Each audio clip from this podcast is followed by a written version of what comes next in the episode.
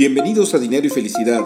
Tu servidor Alberto Tobar te invita a reflexionar sobre el coaching de vida y las finanzas personales, con el único fin de que te sea útil para alcanzar tus objetivos y sueños. Sígueme en tu plataforma favorita de podcast, mándame tus comentarios y dudas. Me puedes encontrar en redes sociales con mi nombre Alberto Tobar Castro. Comenzamos.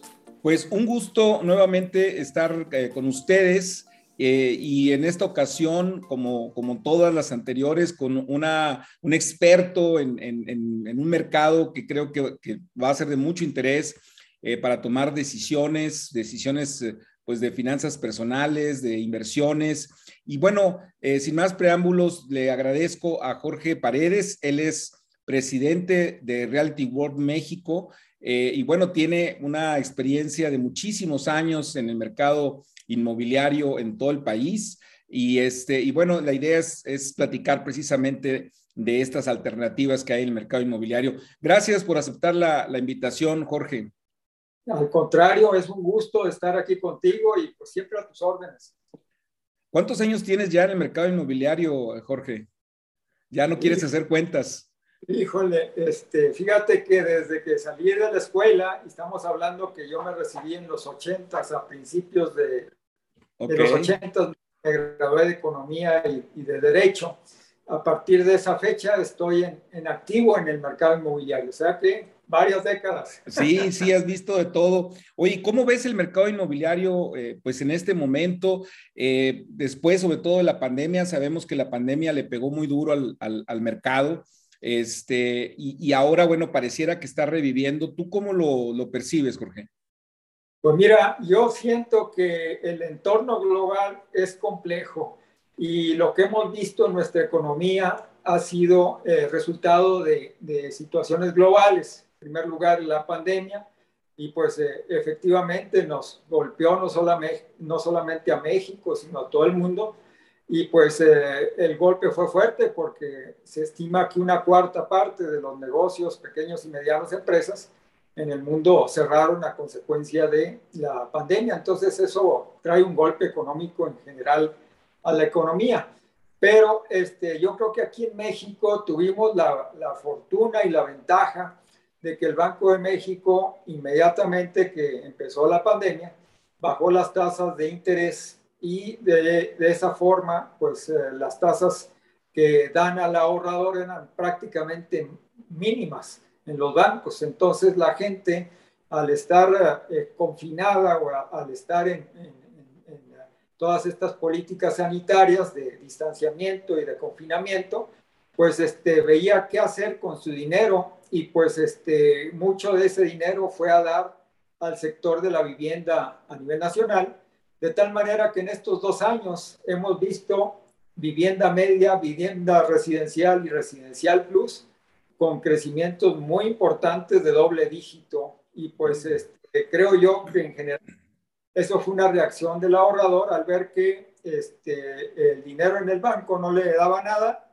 pues meterlo a, a un bien raíz donde le puede dar rentabilidad por cobro de rentas y le puede dar plusvalía por efecto de, de, la demanda y de la inflación. Entonces, nos fue bien en estos dos años y en este año empezamos bien ¿verdad? Este, el mercado está animado y pues este, sigue habiendo este buen número de operaciones. Oye, y pero ahora en este año, precisamente las características que tú eh, mencionabas eh, eh, en el periodo de la pandemia, pues están cambiando hacia el otro lado de la moneda. Ahora las tasas de interés se están elevando.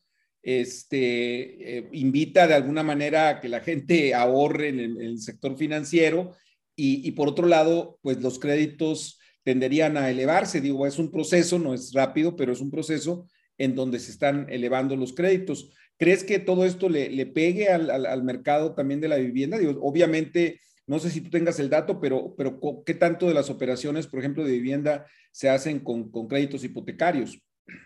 Mira, un buen porcentaje en México se hace con crédito bancario y crédito de instituciones como el Infonavit o el Fobiste. Entonces, aquí en México el financiamiento es verdaderamente importante y es una palanca de, de eh, colocación de vivienda. Entonces, eh, eh, en el tema de, del aumento de las tasas han sido muy leves. O sea, realmente ahorita la tasa que eh, fija Banco de México, la, la tasa interbancaria, pues está alrededor de cuatro y medio y eso pues este, realmente no es oneroso y no ha impactado de manera fuerte en los bancos para que incrementen la tasa de interés bancaria que cobran por los créditos. Entonces, realmente no hemos visto que haya sido este, un aumento que eh, impacte a, la colocación de, de, los créditos y a la industria de la vivienda. Y en Estados Unidos fue una cosa similar, o sea, apenas este, el Banco Central, eh, la Fed, pues acaba de aumentar eh, por primera vez la, la tasa de interés de referencia, pero también muy, muy leve, muy marginalmente. Entonces, no representa un riesgo en estos momentos ni aquí ni allá el aumento de las tasas de interés. Oye, y en el mercado de vivienda, eh, dependiendo un poco de las circunstancias o del ciclo económico, se habla de si es un mercado de compradores o es un mercado de vendedores. Eh, digo, en general, en términos económicos, se dice que cuando está en auge, este, pues es más el mercado de, de, los, de los vendedores, ¿no? Y que cuando hay una recesión, eh, pues hay tanta escasez de dinero que, que, de alguna manera el mercado es un poquito más, tiene más poder de negociación el comprador. ¿Tú cómo, cómo sentirías eh, en estos momentos en ese sentido el mercado o tú crees que esto no es así como lo estoy mencionando? No, es correcto. O sea, en, en el momento actual, yo diría a nivel global, es un mercado de compradores, ¿verdad? Hay ciertos segmentos que no lo son, ¿verdad? Mencionaba hace rato que este, vivienda media, vivienda residencial y residencial plus, esos no son eh, mercado de compradores porque este, hay demanda. Mm. Entonces, eh, y, tendríamos que establecer por, por zonas, por regiones, por estados, porque hay diferenciadores. Por ejemplo, te vas a, a Chihuahua, te vas a Ciudad Juárez, es un mercado de vendedores, o sea, porque no hay vivienda. Mm. Entonces, el, el, que tiene la vivienda, pues pone el precio. En Estados Unidos, este, en ciertos segmentos, también se ha dado este fenómeno de mercado de vendedores por el efecto de que este, ciertos segmentos de la población están comprando las viviendas y el reflejo está en que el incremento en el índice de precios de la vivienda en un año fue cerca del 18% en Estados Unidos en las 20 principales ciudades. Entonces, sí hay este, diferencias, pero si nos salimos de este mercado, eh, donde, por ejemplo, arriba de 10 millones de pesos aquí en México, pues eh, es un mercado donde hay escasez de compradores. Entonces, es al revés el mercado. Entonces, tendríamos que ver de qué estamos hablando, porque si eh, hablamos de locales comerciales, pues es un mercado de compradores porque hay mucha oferta. Si hablamos de oficinas, es un mercado de compradores porque hay mucha oferta. Si hablamos de este cierto tipo de, de vivienda arriba de 10 millones de pesos, es un mercado de compradores porque no hay compradores, no hay vendedores, perdón, no hay compradores, hay muy escasos compradores y hay muchos vendedores. Entonces, eso es lo que hay diferenciación de tipos de segmentos que estamos hablando y también de los sectores que estamos hablando. Oye, y acabas de mencionar algo súper interesante e importante en el tema de, de los bienes raíces. Fíjate que, y aquí quiero ligar varias ideas porque creo que es importante. Luego en las redes sociales eh, se escucha con cierta frecuencia eh, pues yo diría que de pseudo, pseudo asesores que dicen que no es buen negocio el bien raíz, ¿no? Que dicen, no compren sus casas, no compren casa, sobre todo los jóvenes dicen, no compren casa. Sin embargo, tú acabas de comentar algo interesante, o sea, la plusvalía de las, de las, eh, pues de las viviendas ha subido muchísimo, este, más allá inclusive en algunos casos que la inflación. Eh, no sé, ¿tú, cómo, cómo ves esto? O ¿qué les, ¿qué les dirías a todas estas personas que de repente tienen dudas? Oye, ¿qué hago con mi dinero? ¿Compro una casa? ¿No compro una casa? ¿No?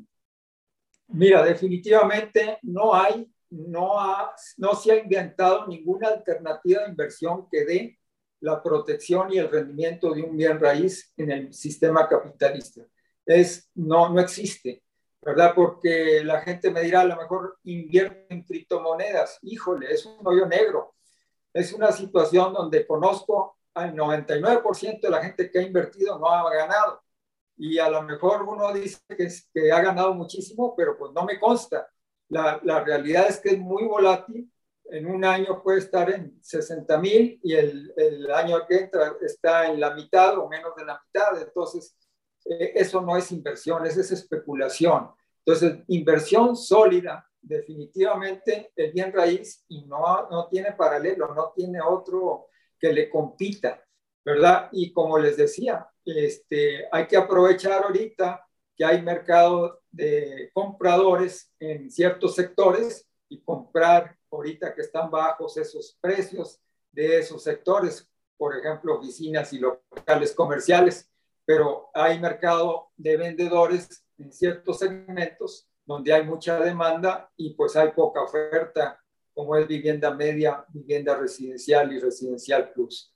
Donde hay mercado de, compradores también es en los estratos de high-end, o sea, las casas arriba de los 10 millones de pesos. Ahí sí hay muy pocos y muy escasos compradores.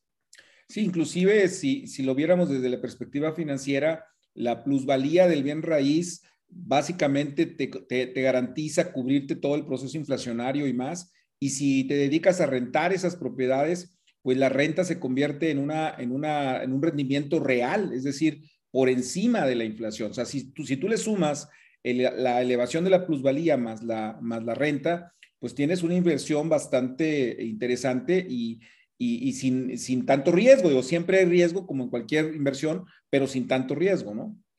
Exactamente, y puedes aspirar a, rendimientos más altos, por ejemplo, en un mercado donde hay este, muy poca oferta, ¿verdad? Que haya mucha escasez de vivienda, por ejemplo. Entonces, la tasa de retorno va a ser no muy atractiva, a lo mejor va a ser del 4%, pero este, puede ser que este, te vayas a un mercado al revés y tengas tasas del 8 o hasta el 12% anual que es sumamente atractivo de rendimiento si lo comparas con los rendimientos financieros.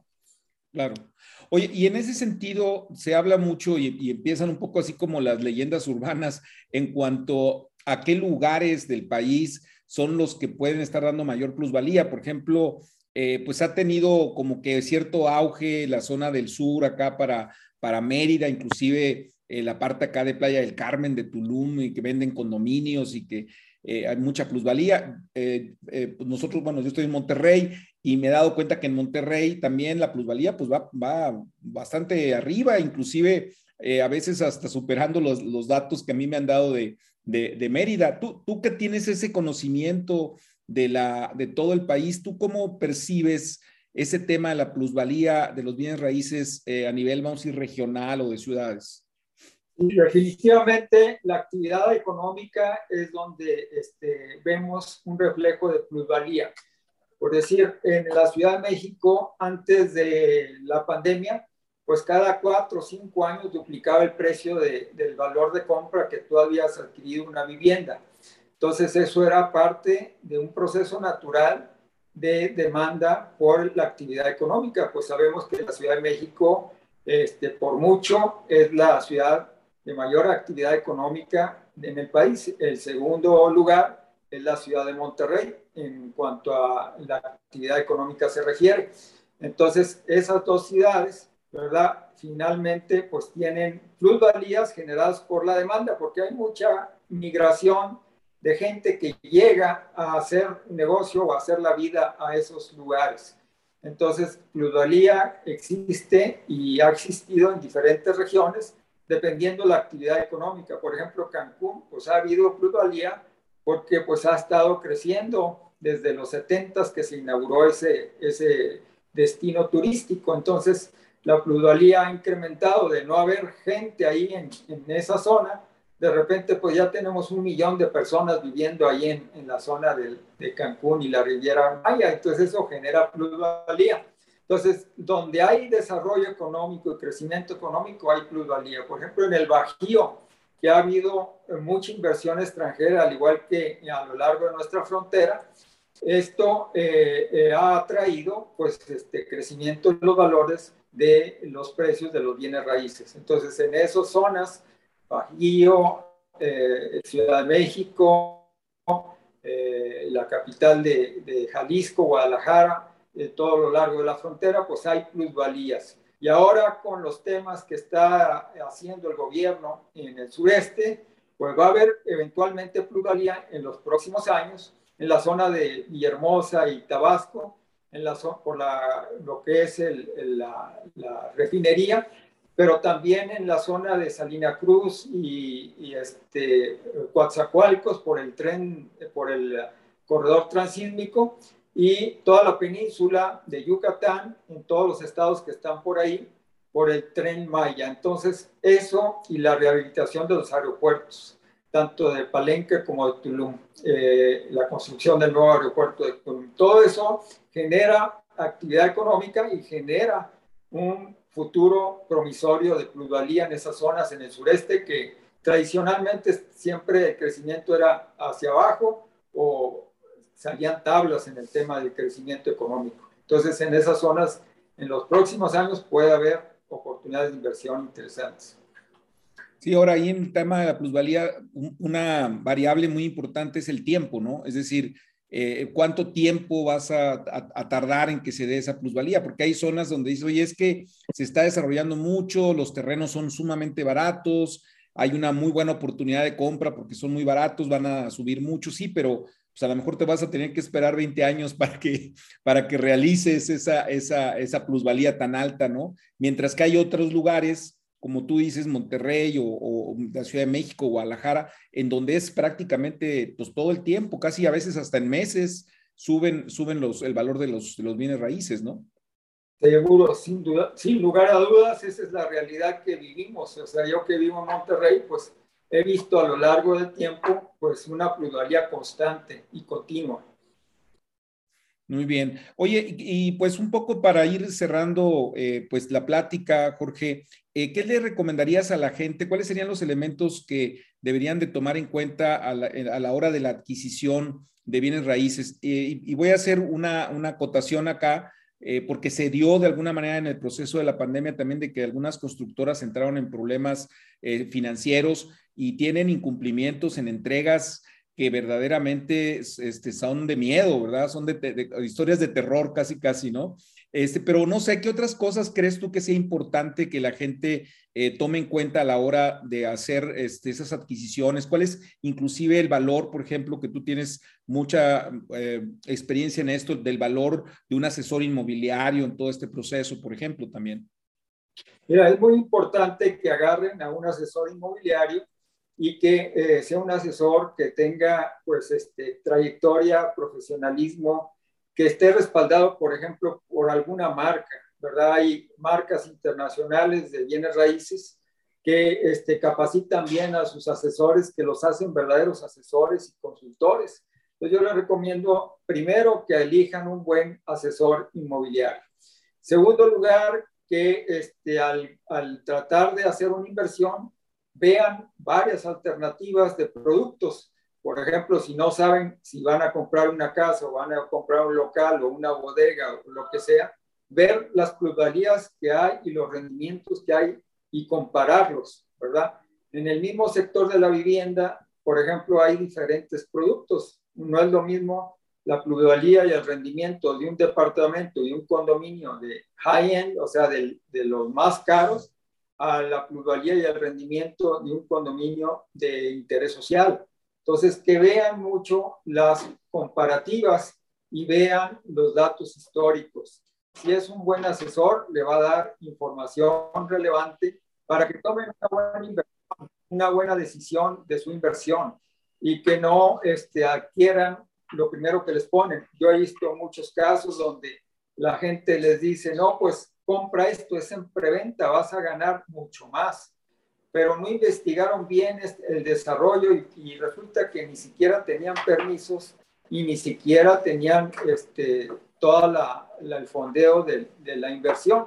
Y resulta que de repente ese proyecto nunca se hizo y ellos dieron dinero y tienen que demandar y reclamar este, ese dinero que dieron a ese desarrollador que no hizo y no cumplió. Entonces eso viene de alguna manera, es un fenómeno que se da a nivel nacional en todos los, los, estados y eso, ese fenómeno se da en virtud de que este, la gente no está bien asesorada. Entonces, mi recomendación, asesórense bien, vean los documentos que les presentan y analicen detalladamente cada una de las opciones de inversión antes de tomar una decisión. Muy bien, Jorge, pues te agradezco mucho. No sé si nos puedas proporcionar alguna forma de si alguien quiere comunicarse contigo o mandarte una pregunta o algo. Como no, encantado. Mira, este, les puedo dar mi, correo, este, es jorge arroba realtibor.com.mx o les puedo dar también este, mi, mi contacto en celular, es 811-911-6841. Entonces pueden contactarme y con mucho gusto los apoyamos y pueden ver también nuestra página eh.